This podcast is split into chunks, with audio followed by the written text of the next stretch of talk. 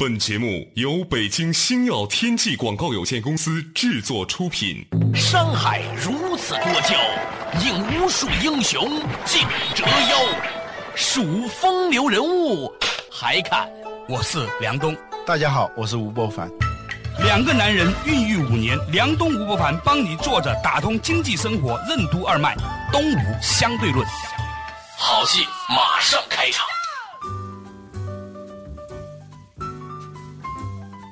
作者打通经济生活任督二脉，大家好，欢迎收听东吴相对论，我是梁东，对面的依然是二十一世纪商业评论发行人吴伯凡，老吴你好，大家好。这段时间呢，我看见一个新闻，虽然其实有点旧了，话说呢，雅虎啊新来的这个头啊 CEO 啊。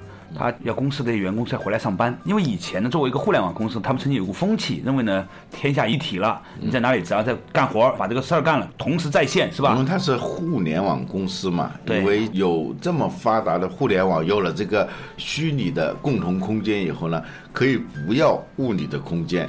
传统公司聚在一起办公的这种方式呢，是过时的。对，所谓的在规定时间到规定地点上班，对啊是吧？双规式的传统上班方法。对对对对 对，那雅虎呢，员工呢，其实已经习惯了非双规了，都是各自在家里面按照自己的自由时间，很多人移动办公，是吧？嗯，但是呢，新来的这个 CEO 呢，还是要求大家回来上班。嗯你知道，美国可跟北京差不多啊，是吧？也是地大物博的地方，那上班很远，而且呢，中心区堵车也很严重。嗯所以呢。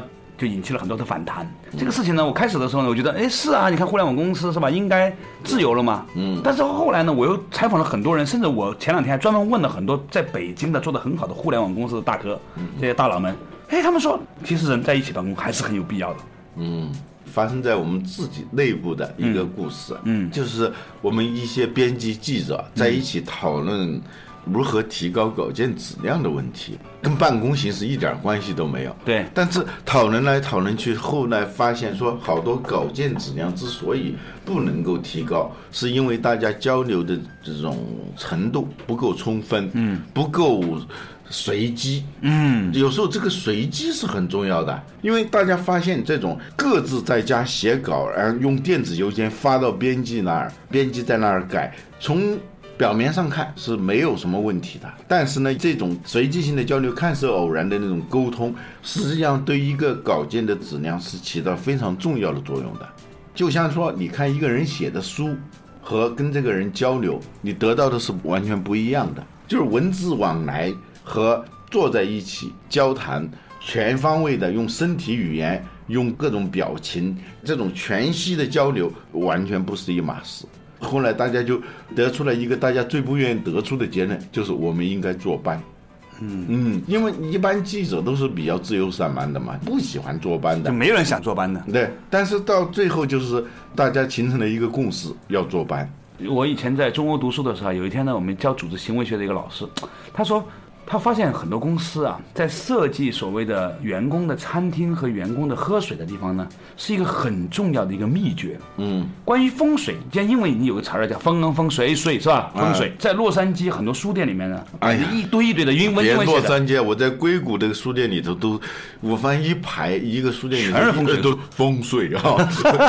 他说，如果你从组织行为学的角度来看，两个部门如果共用一个喝水的地方，那么员工呢就回到你的随机的。今天正好我站起来去倒杯咖啡的时候，另外一个部门的人也在那倒咖啡，可能就一嗓子说，哎，那个什么事情怎么定？他说怎么样？哎，这事儿就解决了。本来也可以发邮件，也可以正式召集一个会议，大家坐在那里去开会去讨论。嗯，但是。它是很多层面的，除了两个部门的总监互相的沟通之外，其实下面每一个层级的做事情的人之间，他需要点对点的直接沟通。在以前呢，有些组织就喜欢说，这个部门跟那个部门一定要汇总到头上，要两个头来谈。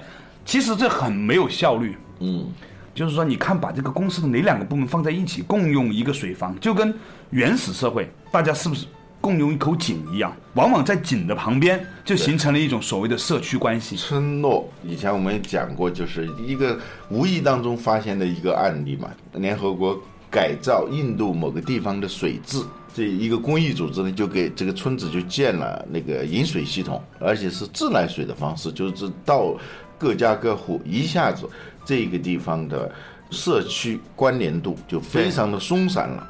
以前它都是井水嘛，每一个人的交流它就是那种随机性的，嗯，但是呢，它就是这种随机性交流当中能够保持这种紧密的关系。一旦这个每家每户拧开水龙头就能用水的时候呢，一个它交往少了，嗯，就邻居之间物理距离没有变，但是他们的心理距离就一下子变得非常远。很显然的嘛，我们在公寓里头就是这样的嘛，而我们现在住的这个楼房里头就不认识对门，我前两天曾经有个朋友跟我讲个事情哈，嗯他说呢，现在很多人家里面呢，因为呢已经不看电视了。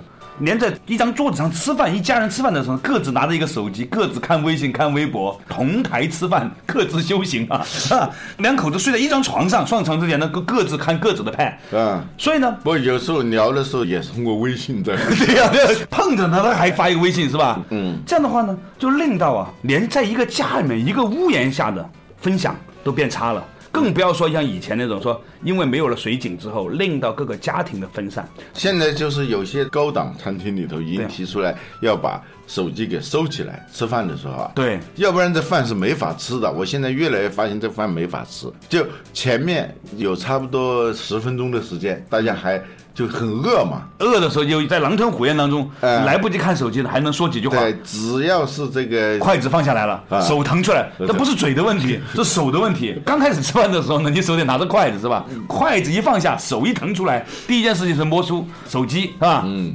这一下子这桌饭就散伙了，从从心理上，从气场，，从气场就散伙了。火这个词啊，它本来就是说大家聚在一起吃饭就叫伙，一伙的。对啊，同锅吃饭嘛。伙伴，同锅吃饭的人叫伙伴。在湖南一些地方，亲兄弟叫同锅兄弟，啊，不是亲兄弟叫隔锅兄弟哦，就表兄表弟那叫隔锅是吧？啊。对对，这个同伙是很重要的。同伙，很贬义词啊。其实我们也是同伙是吧？对但是呢，现在搞得很贬义，同伙儿现在就只能形容那些要被击毙在路上那些人才叫同伙了。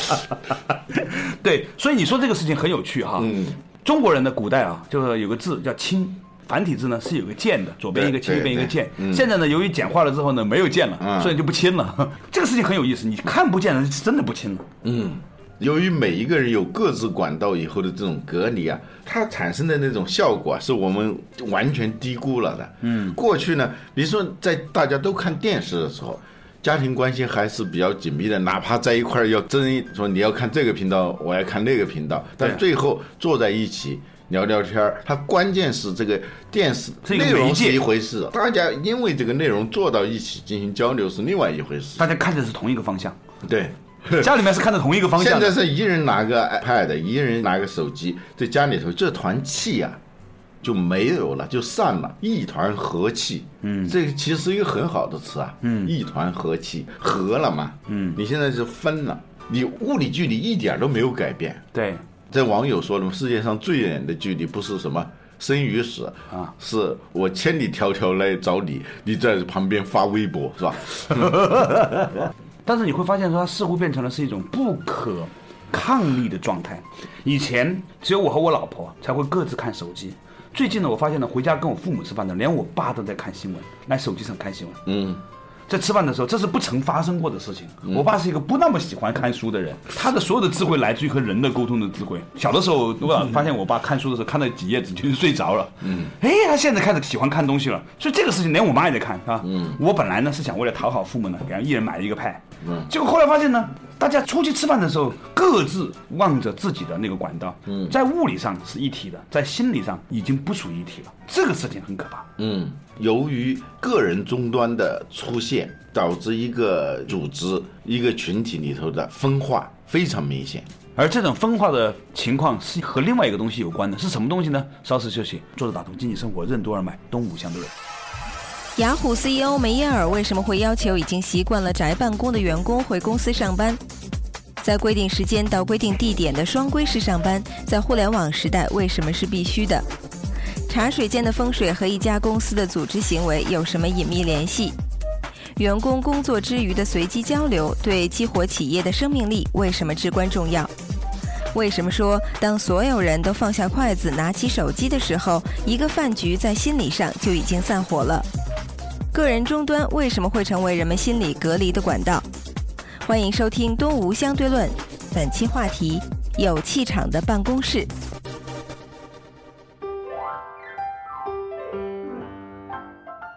坐着打通经济生活任督二脉，大家好，欢迎收听《东吴相对论》，我是梁东，对面的依然是二十一世纪商业评论发行人吴博凡，博凡你好，大家好。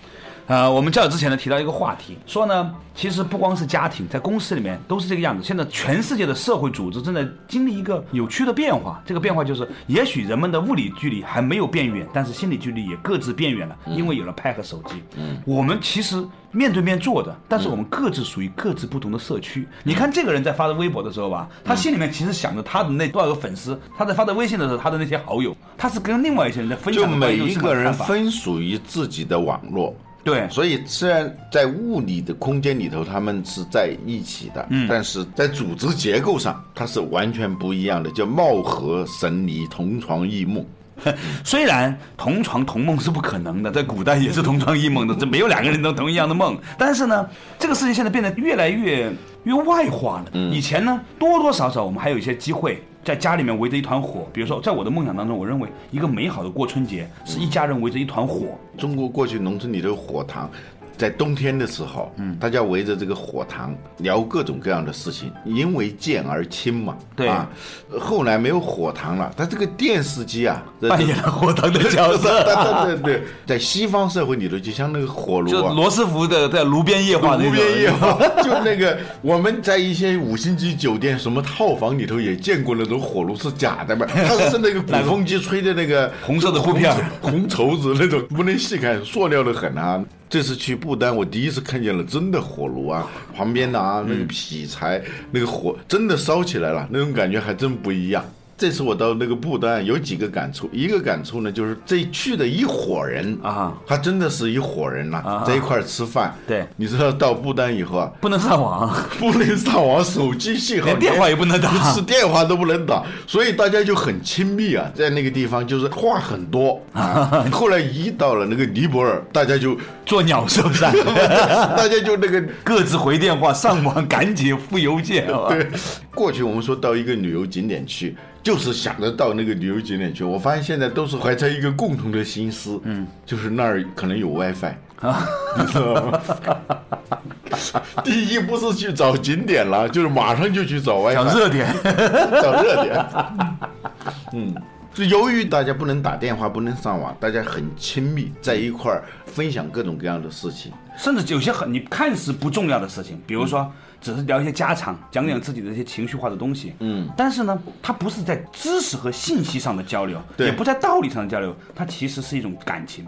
过去北京人见面了，吃了没有？他不是说想获知你真吃了没你你关于你吃没吃的一些信息，而是表达的是一种关注。对我看见你了，我要跟你打招呼，我关注你的吃饭的问题，这是天大的事嘛？这在过去说，对对对对方也会以同样的关注回报给你，对这样就形成了一种情感对流。这个互联网它是一个信息网络，嗯，有时候呢也能进行所谓的感情交流，但是其实说到底，这种信息网络把很多人面对面交流的时候，传统的这种交流方式的很多东西都过滤掉了，就是人与人之间那种关系情感它脱水了。这里头就回到我们前面说的，就是上班的问题。对。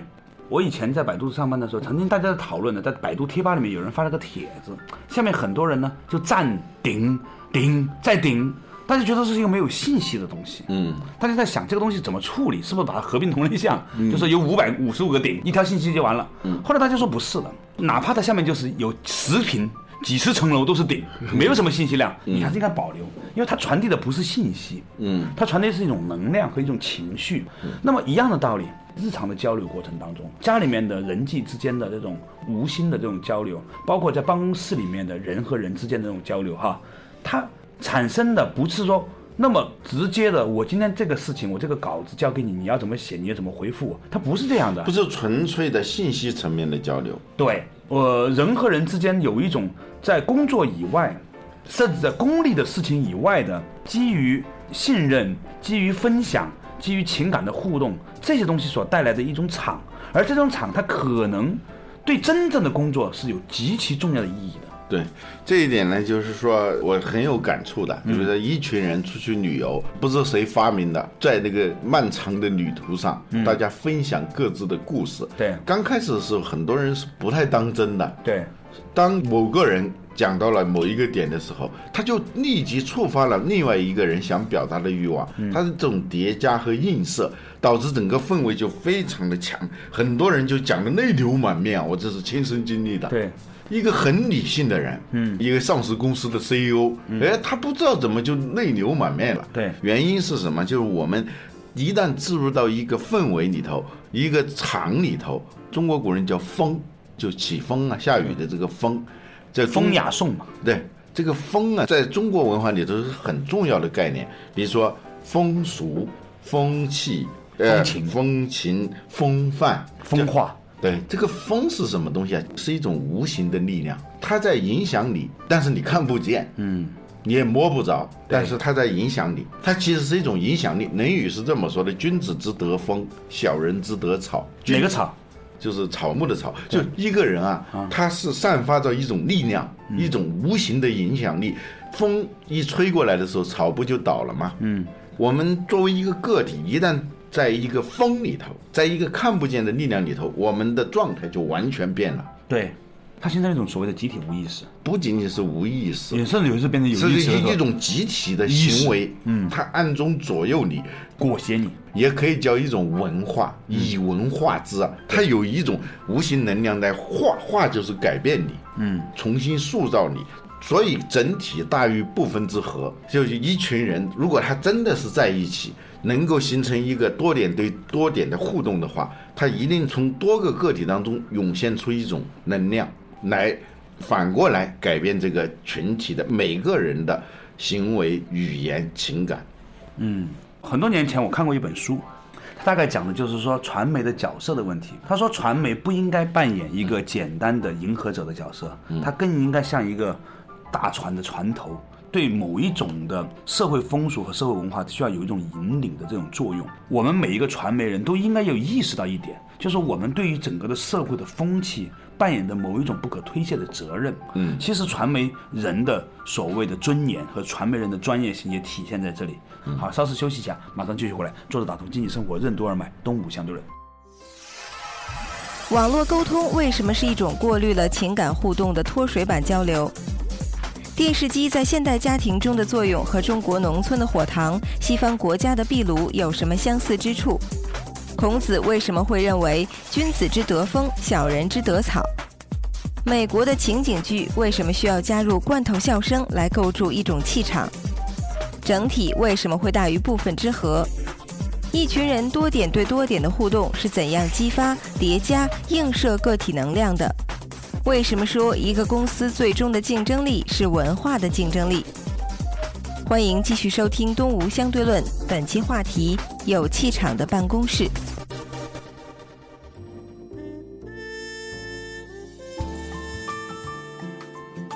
作者打通经济生活，任督二脉。大家好，欢迎收听《东吴相对论》，我是梁东，对面的依然是二十一世纪商业评论发行人吴伯凡。老吴你好。大家好，较早之前我们提到这个话题啊，就是说呢，呃，人和人在一个相对封闭的空间里面的时候，它形成了一种气场，也可以形成所谓的风。这种风呢，它一旦成型了之后呢，它会反过来作用于每一个身处其中的人。我们有意无意的，你进去之后呢，你就变成是被风气带着走了，嗯，所以才有所谓的入乡随俗啊。你要是去到一个地方，比如去到天体育场是吧？你穿衣服，你也会觉得特别丢脸，人家都不穿衣服是吧？嗯，这种事情我以前有一次去新西兰的时候呢，我就有个这样类似的体会。仪式它其实也是在形成一种看不见的风，看不见的氛围，一下子能够激活你的某种敏感点，对让你变成一个跟平常不一样的人。对，就军队里头是非常讲这个东西的。对啊，内务就是战斗力，你要把被子叠的豆豆腐块儿，你要站队站得整整齐齐。其实好多它没有太大的实用性，对对于打仗来说，但是两个军队最后的对比，往往跟这种风气有关。嗯，作风作风。我是年轻的时候研究过一下这个电视行业，包括一些美国的情景剧。我说为什么那些谈话节目、情景剧要加一些罐头的笑声？大家觉得很不习惯，觉得很傻，你听的是假的嘛，对吧？嗯。但是很奇怪的就是，如果你真的把这个笑声拿走的时候，你会发现这个电视剧远没有有时候那个时候好看，觉得没劲。尤其是美国那种肥皂剧哈，它很典型。后来呢，我又研究美国的很多谈话节目，它有意无意的在制造一种场。如果是一个人站着说话的，他也必须加上一些罐头笑声呢，显得他好像是在一个剧场里面那种感觉。如果是一个人在那儿说话，没有形成场的话，他只是在发布信息。嗯，但一个好的演员，一个好的主持人，他是在释放一种能量，释放一种风。嗯，这种风能够强烈的改变观众，让观众置于一种氛围当中去。对嗯，你说《锵锵三人行》这节目吧，那么多年了。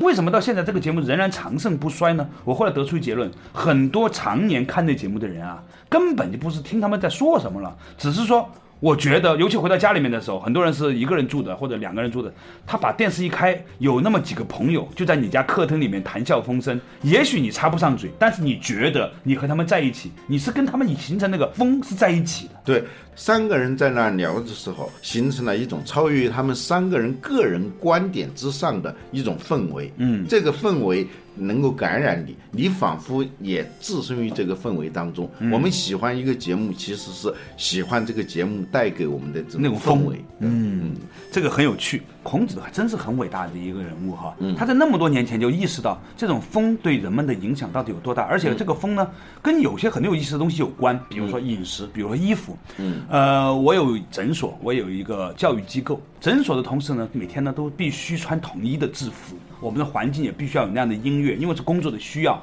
所有人呢，每天早上要有一个念《弟子规》的过程。嗯，我后来发现哈，诊所体系里面的同事呢，他们形成的那个团队合合力就比较强。嗯，而相比而言呢，没有穿统一制服的同事呢，他们彼此之间就没有形成那样的一种感觉，甚至同一个人啊，可能今天去看诊，明天呢去听课。这个朋友告诉我说，他说我在你们诊所里面的时候，感受到了一种氛围，这个氛围是整体的，是全然的，而在学校那边呢就没有那么强烈。孔子说啊，风俗里面呢很重要的是饮食，还有就是服饰。比如你也前段时间去不丹嘛，嗯，你会发现不丹之所以让你觉得特别有意思的地方在于，他们从官员到普通人，大部分的人他们穿着很统一的民族服装，国服。哎，这个服装呢，让你一下子就进入到一个对他们一个整体的尊敬里面去了。嗯，相比之下，中国我觉得现在没有那样一种服装。最近我们都说国家领导人出访的时候哈，很多网友都拿他们的服装来讲。其实我觉得这很重要，不是钱的问题，重要的是它传递出了一种信号，这种信号就是他们俩穿的是一致的，他们两个人那个颜色是有搭配的，所以出来就感觉特别棒，你知道吗？嗯，刚才说的吃东西，嗯，在古代啊，宴会绝对不是一个为了口腔的事情，它不是为了肠胃的事儿。对，不是一个功能性的事情，它是一种仪式。不管是吃饭、喝酒、服装，所有这些跟我们的日常生活相关的这些活动里头，它都要生发出一种超乎这种日常状态的氛围，就是这涌现出一种力量，这种力量能够改变每个个体。对，比如说吧，我前段时间去一个公益组织，台湾的公益组织啊，叫慈济，我发现呢，他们有很强烈的关于服装的要求。比如刚刚进来多少个月的志愿者，大概穿什么样的衣服？白色的裤子。然后呢，到什么层面的人可以有几颗扣子，是什么颜色？到什么层面的人是什么样的徽章？他都很清楚。这样的话呢，大家就很有次第感。而且呢，他们除了衣服以外，哈，在吃饭的时候，每一个人该怎么吃，都很有规矩。左手怎么拿碗，右手怎么拿筷子，怎么做，这个一下子就传递出那种尊严。你说的时候，我想一个词，就是敬，尊敬的敬。对，呃，我们说风气呀、氛围啊、仪式啊等等，它有一个共同的指向，就是让你处于一种主敬的状态。对对对，不苟且，不随意，不是一个庸常的懒散的这种状态，而是把你的内在的某种能量、情绪，甚至是智力给调动起来。嗯，我们说敬业啊，你要没有敬的这个心态的话，你是没法做到敬业的。嗯嗯嗯，我现在开始越来越理解孔子为什么那么强调一个地方的风俗，对这个地方的人穿什么样的衣服，住什么样的房子，怎么喝酒，怎么说话。什么辈分、什么身份的人应该怎么做这个事情，他规定的很详细，在他的《礼记》里面哈，儒家的这个经典著作《礼记》里面。我以前呢，其实觉得他们很没有必要，但是当我开始在繁文缛节，觉得是对对对，当我开始有自己的团队的时候，我明显的发现，其实越是大的团队，这种东西就越重要了。因为人都是有一本书叫乌合之众，每一个人放单个，就一堆人加起来都是乌合之众。是团伙还是团伙变成了一个团队？嗯，它之间最大的区别就是你们是不是有一个向心力，而或者是以前我们说的那种看不见的旋律，对就是说我们的行为可以把它理解成一个舞蹈，嗯，背后有一个看不见的、听不见的旋律，它在播放，我们按照这个旋律去跳舞。对啊在一个公司里头，这个看不见的旋律有没有，这很重要。在你分散状态下，各自在家办公那种状态是不可能有的。一个组织的业绩，它不可能仅仅是一个个的员工的业绩加起来形成的一个简单的叠加，它是一个放大，是互相激荡、互相激活，形成这种共同效应。共同生命体。嗯我们很多时候被一种观念所误导，我觉得，嗯比如说随着机械工业文明的发展，哈，说任何一个工作都可以分解成一百个环节，嗯每个环节呢可以不断的优化，然后把它拼到一起，这工作就做得很好了。嗯，这实际上呢，对于组建一个汽车，一个没有生命的汽车是可以的。嗯，但是对于人和人所形成团队来说，上游和下游之间，这个人和那个人之间，他们要基于同样的某一种的潜在的，大家每个人都可以感受到的频率节奏。共同的去完成这个事情，它才能形成所谓的共同生命体。我发现说，好的公司，我以前不知道在节目里有没有讲过。我发现，比如广告公司里面，奥美出来的人非常典型，只要这个人在奥美待过，你跟他一接触，你就知道这个人就是奥美的。过去说 IBM 出来的人三十米开外，你就知道他是 IBM 的。对，我们通常说公司文化，以为就是发点那个公司文化手册，让大家学习学习、分享分享，不是的，它是一种弥漫在这个公司里头的听不见的旋律、看不见的节奏，嗯，无形当中每天在改变你，在教化你，就以风化之，以文化之。一个公司最终的竞争力其实是文化的竞争力。有些公司最后衰落啊，首先是文化的衰落，是整个的旋律开始涣散，就没有了，或者是每一个人都是在用耳机在听一个自己的旋律，都在一起。实际上每个人遵貌合神离。呃，对，遵从的旋律是很不一样的，就像我们现在在吃饭的时候看到的，同桌吃饭各自修行。所以你要最后就要做到一谈和气，形成这种合力，这才是一个公司的竞争力之所在。对，所以呢，我觉得今天我们从一个话题，就是雅虎要求员工，一个互联网公司的员工重新回到办公室来上班，这个话题开始聊起。聊着聊着呢，我们发现说，整个社会现在有一种离心的趋势，因为每一个人都被他的手机所裹挟，甚至在一个屋檐下的同一个家庭里面的人都已经开始各自离心的时候，也许。把他们重新拉回来，变成一个核心的价值，是一个组织在未来最重要的工作，而这种工作将会直接产生出一种伟大的能量。这也是我们的祖先，就是孔子，他们在儒家的很多思想里面所反复强调的，我们要塑造的一种风气的原因。好了，感谢大家收听今天的《动物相对论》，我们下一期同一时间再见。